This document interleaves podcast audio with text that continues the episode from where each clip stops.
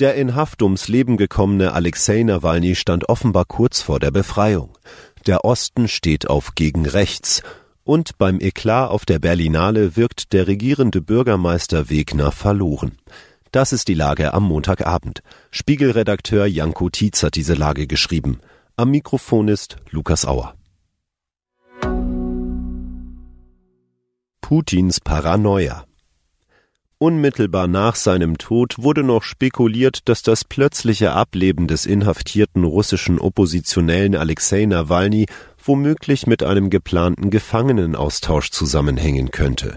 Die These, Hardliner, die noch nationalistischer denken als Kremlherrscher Wladimir Putin, wollten mit dem Mord Fakten schaffen und gar nicht erst den Anschein erwecken, als könne man mit Russland verhandeln. Nun scheint sich zumindest ein Teil der Spekulationen zu bewahrheiten. Nawalnys Antikorruptionsstiftung gab heute bekannt, dass kurz vor seinem Tod ein Gefangenenaustausch angedacht war, um Nawalny aus dem Gefängnis und in den Westen zu holen. Demnach sollte der sogenannte Tiergartenmörder Vadim Krassikow im Gegenzug nach Russland überstellt werden. Fidelio Schmidt verfolgt das Geheimdienstmilieu schon viele Jahre. Für ihn stellt sich jetzt vor allem eine Frage musste Nawalny trotz oder wegen des geplanten Gefangenenaustausches sterben.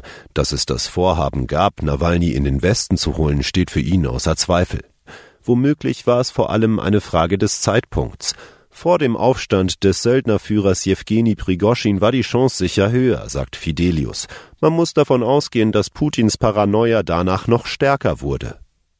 Es wäre eine Ironie des Schicksals, wenn ausgerechnet die zwei größten Antipoden Russlands, Prigoschin und Nawalny, gleichermaßen Opfer des Kreml wären.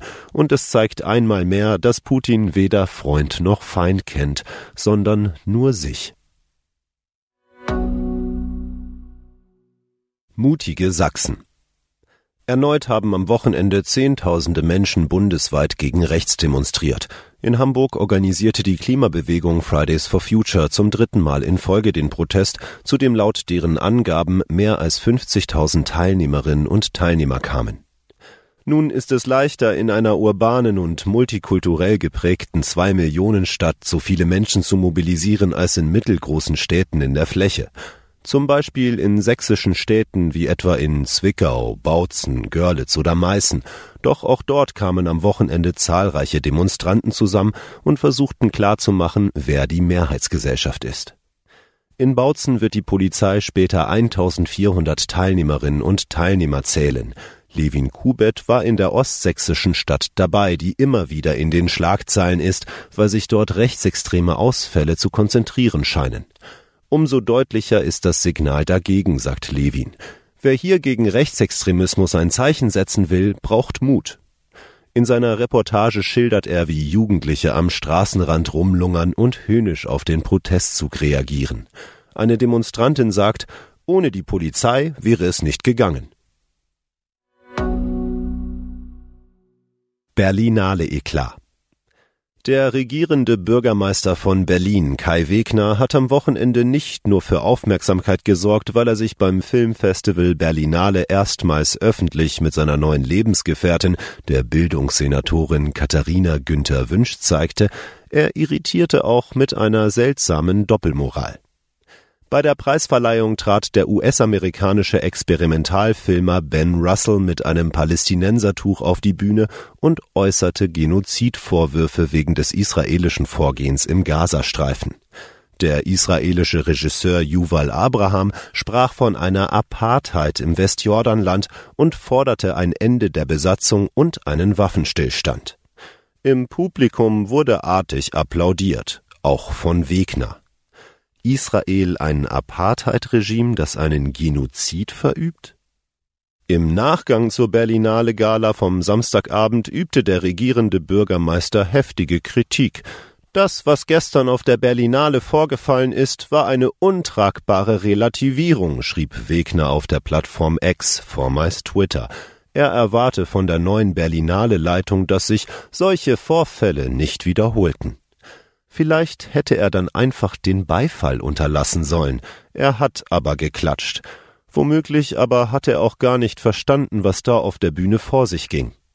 In beiden Fällen gilt, Wegner machte an diesem Wochenende eigentlich nur an der Hand seiner neuen Freundin eine gute Figur. Was sonst noch wichtig ist. Parteiführung der US-Republikaner tritt nach Druck von Donald Trump ab. Wochenlang hatte der Ex-Präsident auf einen Wechsel der republikanischen Parteiführung gedrängt. Mit Erfolg. Trump möchte die Ämter nun mit treuen Unterstützern besetzen. Protest gegen Agrarpolitik. Landwirte haben in Brüssel mit teils gewaltsamen Aktionen gegen die Agrarpolitik der EU demonstriert. Sie zündeten Reifen an und verspritzten Gülle.